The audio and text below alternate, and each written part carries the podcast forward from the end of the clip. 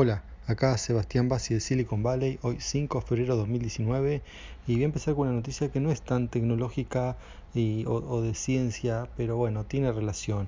Eh, no sé si recuerdan, hace, mm, bueno, por ahí visto en los noticieros, pues yo no, conté acá porque bueno, el caso en sí no tenía relación con los temas de la columna, eh, sobre una explosión en México eh, debido a un oleoducto bueno, debido a que hay una escasez de combustible en ese país ya desde mm, hace unas cuantas semanas y, hay toda una serie de también ¿no? de, robos de gasolina para, em, bueno, em, porque no, no es fácil conseguir, ¿no? Hay tan precios altos o directamente no hay em, combustible.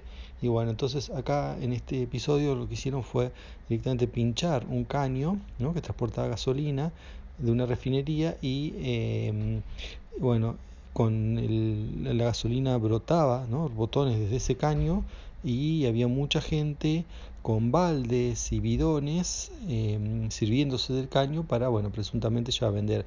Algunos por ahí las versiones difieren en que si era para, para revender o algunos dicen que era para consumo personal, ¿no? O sea, no que va a consumir gasolina, sino bueno, para su, su, su auto. Y, mm, pero como sea, lo, que se sabe y se, vio, porque muchas filmaciones de la gente cuando sí estaba agarrando la gasolina y brotaba, ¿no? Como, como un geyser, y bueno, pasó lo, inevitable. Eh, explotó y murieron, hasta ahora van, ya van 125 personas. Bueno, ¿qué, tiene que ver esto con, ¿no? con, con la columna? Es que se empezó a trabajar, porque claro, que muchos de esos cuerpos quedaron irreconocibles, entonces se empezó a trabajar en la identificación de vía ADN. Y bueno, cuando los, eh, los técnicos piden el ADN a familiares de la víctima, de las víctimas, para poder eh, reconocer los cuerpos, bueno, ahora está la, la, novedad es que se tiene que volver a pedir ADN porque en muchos casos los familiares de las víctimas que se presentaron y le permitieron, está el tema, ¿no? ¿Cómo fue que permiten? Permitieron dar una muestra de ADN, em, probablemente la muestra sea, no sé, puede ser saliva o sangre, pero se lo han hecho hacer a, eh, a cónyuges, ¿no? O sea, ya sea, puede ser novia, novio o este em, digamos, esposo o esposa ¿no? de, la persona eh, muerta. Entonces, bueno, acá el tema es que, eh, no sé, como no se dieron cuenta que el esposo, a menos, no sé, que sea el primo o algún otro, se te casa con algún familiar, eh, a menos, salvo esos casos raros, en general, o sea, normalmente el cónyuge no comparte ADN, ¿no? entre sí. Y bueno, sin embargo hicieron igual la extracción hasta que bueno, se dieron cuenta. No sé, un poco para, para pensar, ¿no? Cómo ¿no? La, educación de la gente, eh, ¿no? qué es lo que piensa, cómo funciona el ADN, que como que uno pudiera tener alguna relación o con el ADN de una esposa, sacar el, ¿no? A ver si se puede de alguna manera inferir el ADN del esposo, eso, una cosa no tiene sentido y, mm, ¿no? O sea, digamos, hay una transmisión del ADN eh, de, padre a hijo y bueno, y todos los parientes van a tener cada vez menos ADN relacionado, pero bueno, tienen que ser parientes, ¿no? O sea, ¿no? por más que uno se case, no va a transferir el ADN. Así que, bueno, esto más que nada para pensar un poco, ¿no? Sobre, sobre la educación. Bien, otro tema, bueno, esto ya salió en, todos lados. Eh, igual también poner mi reflexión sobre el tema de Cuadriga CX, creo que se llama, o llamaba, un exchange canadiense que, bueno, eh, entiendo que está presentando en convocatoria, ¿no? Algún tipo de, quiebra, algún procedimiento de esos, porque, bueno, no va a poder pagar. Eh, no va a poder devolver los assets, ¿no? las tenencias a los este, a los dueños ¿no? de las criptomonedas debido a que eh, bueno, el dueño murió y no encuentran las claves de lo que se llama el cold storage. Entonces yo quiero ver un poquito la parte técnica, ¿no? Cómo funciona esto, por, qué se necesita la clave de una persona, por qué no se puede hacer nada. Y bueno, ¿y por qué es esto del cold storage? Porque normalmente exchanges que tienen, bueno, ¿no? exchange de, de criptomonedas, uno eh, para cambiar o para comprar criptomonedas eh, tiene que transferirlas, entonces cuando uno la transfiere, la propiedad pasa a quien la recibe, ¿no? Yo transfiero mi, criptomoneda a otro o la compro, pero y en ese momento la otra persona, el exchange, la, tiene, la tiene la propiedad, ya sea porque yo se la di o porque le compré o como sea, en un momento el exchange tiene propiedad de la criptomoneda y yo puedo decidir de dejarlo en el exchange o eh, recibirlo. Algunos que quieren hacer muchas operaciones de compra-venta deciden dejar eh, criptomonedas en el exchange porque cada transacción tiene un costo más, o sea, el costo de por sí de transacciones depende de las criptomonedas, suelen tener unas comisiones bajas de transferencia, pero después el mismo exchange tiene sus costos.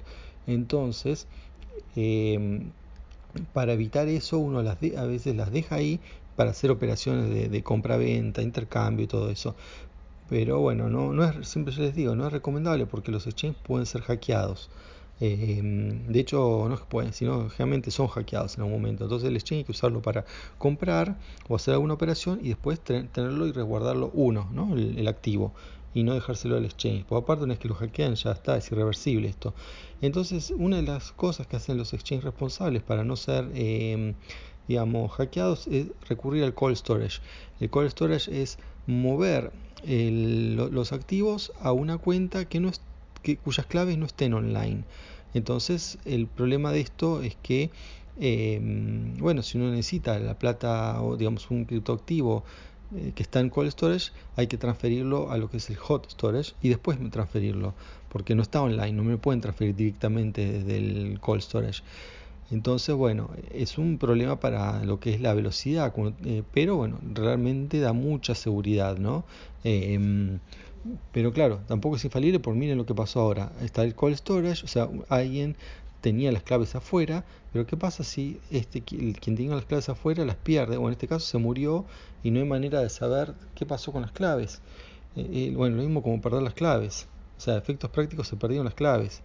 Y, y bueno, está bien, este, no, el exchange no fue hackeado, estaba en cold storage como, como lo que son las buenas prácticas, que es lo que hay que hacer. Pero bueno, buenas prácticas también deberían ¿no? decir que uno, no se puede depender de una persona, ¿no? Este, una cosa en software también se usa, y esto es software. Eh, está lo que se llama el hit by a bus escenario. O sea, cuando uno plantea un sistema, eh, tiene que haber redundancia por las personas, ¿no? O sea, siempre hay que un, puede haber un imprevisto de, de esta naturaleza y bueno, hay que, hay que tener un plan, ¿no? Este, el cold storage es un plan para evitar, es, para evitar, está bien, se usa para evitar el robo, no el hackeo online típico. Eh, pues uno dice, ha pasado un montón, un montón de hackeos y dice, pero ¿cómo no tienen cold storage? Esta gente no sigue los procedimientos. Bien, acá tienen cold storage, muy bien por ellos, por, por este exchange, pero no alcanza con cold storage. Obviamente esto muestra que además hay que tener una provisión de, eh, bueno, qué pasa si, o sea, cómo está protegida ese cold storage y que no dependa de una sola persona. Y cold storage puede ser la clave en una computadora que no se conecta a internet, o se conecta a internet, pero, pero digamos, em, se sigue llamando cold porque no está en el, eh, digamos, en el exchange mismo, ¿no? Está, está afuera. Y a veces incluso hasta se pueden poner en papel las claves, ¿no? Em, es una práctica común. Eh, que no esté en ninguna computadora. Y bueno, y después del papel se le habrá que pasarla de alguna manera, ya sea escaneando un código de barras, bueno, un QR en realidad. Uno puede imprimir un QR con la clave privada y después lo, lo escanea y ya lo tiene rápidamente. Eh, o sea, hay maneras, pero claro, esto no puede estar bajo la custodia de una sola persona porque, bueno, puede pasar esto. Y bueno, en cuanto para los escépticos, ¿no? Hay gente dice, ah, claro, es una buena manera para eh, alguien, para una empresa decir, ah, sí, se nos murió el que tenía las keys y por eso no les podemos pagar nada y, listo, ¿no? Como decir, la plata me la comió el perro y lo lamento. Bueno, pongamos que uno piensa mal y piensa que esto es un escenario no de fraude que puede pasar y, mm, pero en ese caso este fraude la verdad que no duraría mucho porque los eh, lo se sabe, eh, lo, como es la, dirección de, esta, toda esta masa de, ¿no? Hay como 11.000 Bitcoin Cash, 11.000 eh, Bitcoin Cash SB, hay mucha plata. Y están las adres, entonces eh, se podrían seguir. Si uno la mueve y dice, ah, espera, ¿cómo era? ¿No, era que te habían desaparecido las, las, claves? ¿Cómo se está moviendo esta plata ahora? O sea, esta plata a partir de ahora realmente, si esto es cierto, no se debería mover más. Eh, O sea, pues se puede tracear hasta qué dirección fue esa plata. Eso, digamos, una de las ventajas, ¿no? Las criptomonedas, en general, la gran gran mayoría, por ahí es algo monero y alguna que estén hechas para privacidad, uno fácilmente se puede ver el, camino que siguió, de qué cuenta a qué cuenta, ¿no? Cuál es la, cómo fue la, historia desde el origen, desde que fue minado hasta el momento actual. Siempre se puede saber. Lo que no se puede hacer después, uno puede saber dónde está, pero no moverla si no tiene la clave privada, que eso es lo que, lo que falta.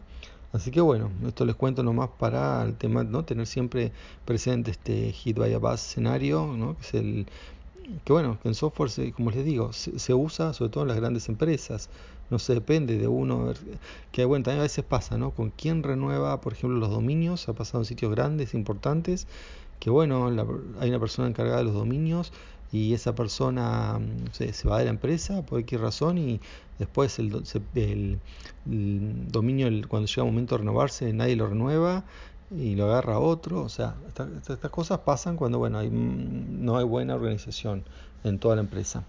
Así que bueno, ese es el tema de, del exchange canadiense.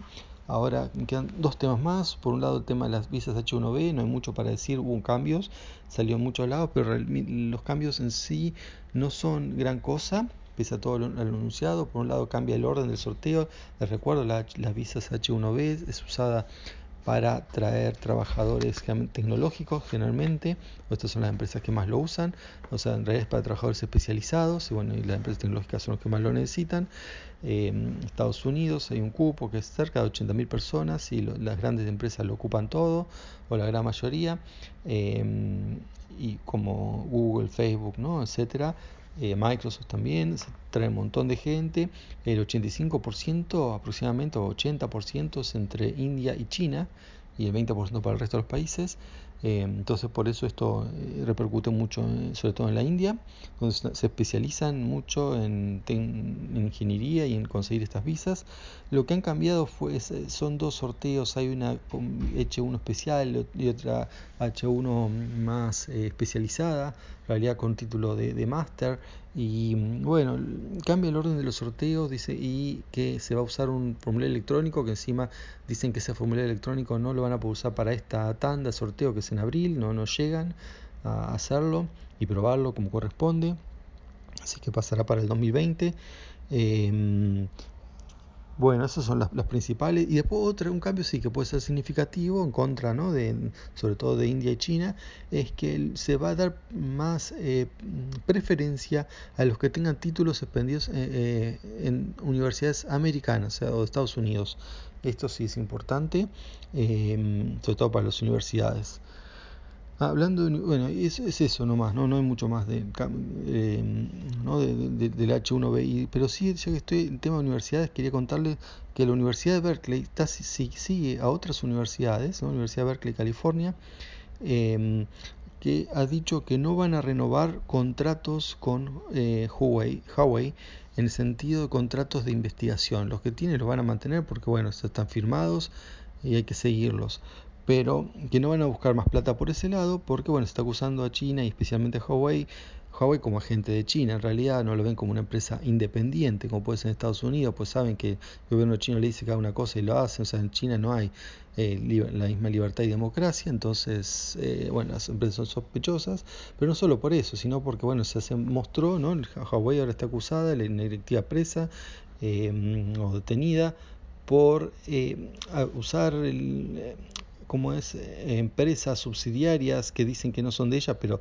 tienen eh, se, se, recontra nota ¿no? que son eh, por ahí los papeles no lo son, pero usan todas personas que, que, se saben que tienen vinculación con, los, con, con gente de Huawei para mm, usar como de pantalla para vender tecnología a Irán cuando está prohibido o está todavía prohibido.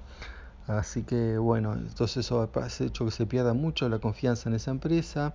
Eh, digamos, hay muchos eh, cargos de, espionaje y bueno, muchas cosas. No solo están suspendiendo la instalación del 5G en otros países como Australia, sino que bueno, ahora las universidades eh, no quieren verse mm, pegadas en recibir plata de algo que está así cuestionado, ¿no? Todo un tema moral que hay en las universidades. Bueno, eso. Y por último les quería contar que se abrió eh, eh, pasó este el primero de febrero, se, a partir de ahora se permite entrar en algunos de los, eh, lo llaman los fulfillment centers de Amazon. Fulfillment centers son eh, los, básicamente los depósitos. Em, ¿no? Donde depósito ya les conté varias veces cómo funciona ¿no? en, la columna de Ariel, donde, em, donde uno entra, digamos, entran camiones que vienen de los barcos, que generalmente vienen de China, eh, llenan el depósito y salen camiones a, las, a, los, eh, a los centros de reparto de, Amazon. Em, y bueno, y en el medio lo que hay en este fulfillment center o depósito hay robots y personas, ¿no? Robots que llevan cosas, mercaderías grandes de un lado al otro, pero personas que terminan haciendo el empaquetamiento final porque los objetos son totalmente irregulares, de distintas formas y tamaños y pesos, y bueno, hay cosas que no pueden ser manejadas por robots, cosas que sí, cosas que no, entonces bueno, se necesita personas, hay mucha gente trabajando en estos lugares, eh, y por qué lo hace Amazon, bueno, por un lado el pueblo contento, ¿no? Porque son pueblos que generalmente lo único que hay es eso. Eh, y hay eso porque son lugares, eh, bueno, en decadencia y con tierras muy baratas y necesita, son espacios muy grandes, Amazon necesita eh, poder, para poder pagar, ¿no? Semejante espacio, un lugar barato y bueno, consiguen estas ciudades. que les da cierto trabajo, por el trabajo de, no, no, no, no muy bien pago, pero bueno, trabajo al fin, lugares donde no hay, Mm, y, bueno, y ahora encima del trabajo que le da el Fulfillment Center eh, va a traer turismo, gente que va a venir de, varios lugares a, mm, a, visitar eso y eventualmente visitar el pueblo, ¿no? que si no, no tendría motivos para ir. Por ejemplo, en este caso, el pueblo ¿no? más, más cerca de Bay Area, donde está un Fulfillment Center, está más o menos una hora y media de viaje, eh, se llama eh, Tracy. Em, creo que es Tracy, California. y, bueno, este, es una ventaja mm, para el pueblo, pero Amazon aparentemente lo que quiere hacer con esto es un poco, ¿no? Por los problemas que está teniendo con de, fama con, estos, o sea, de, imagen más que nada, eh, con estos centros, porque bueno, se ha hablado muy mal, ¿no? Sobre que se, trabaja mucho, se paga poco y que las condiciones de trabajo son malas. Entonces al abrirlo para que bueno la gente vea, ¿no? cómo es.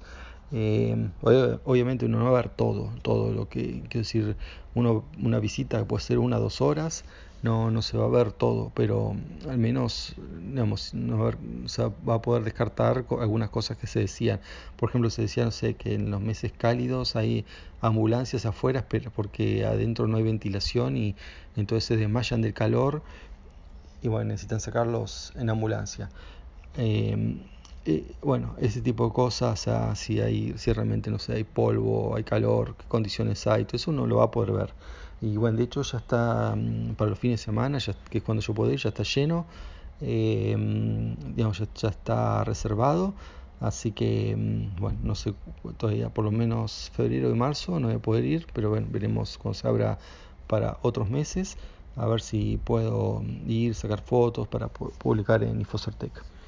Em, pero bueno, es una, una, buena noticia, ¿no? Y aparte mucha gente está muy interesada porque quiere saber, bueno, ellos apretan em, comprar, ¿no? En Amazon y quieren saber lo que, lo que pasa. Se ven de vez en cuando algunas imágenes del noticiero, ¿no? De cintas y cajas moverse, eh, pero estaría bueno ir y poder verlo. Así que bueno, eso es todo por hoy. Hasta la próxima. Chao.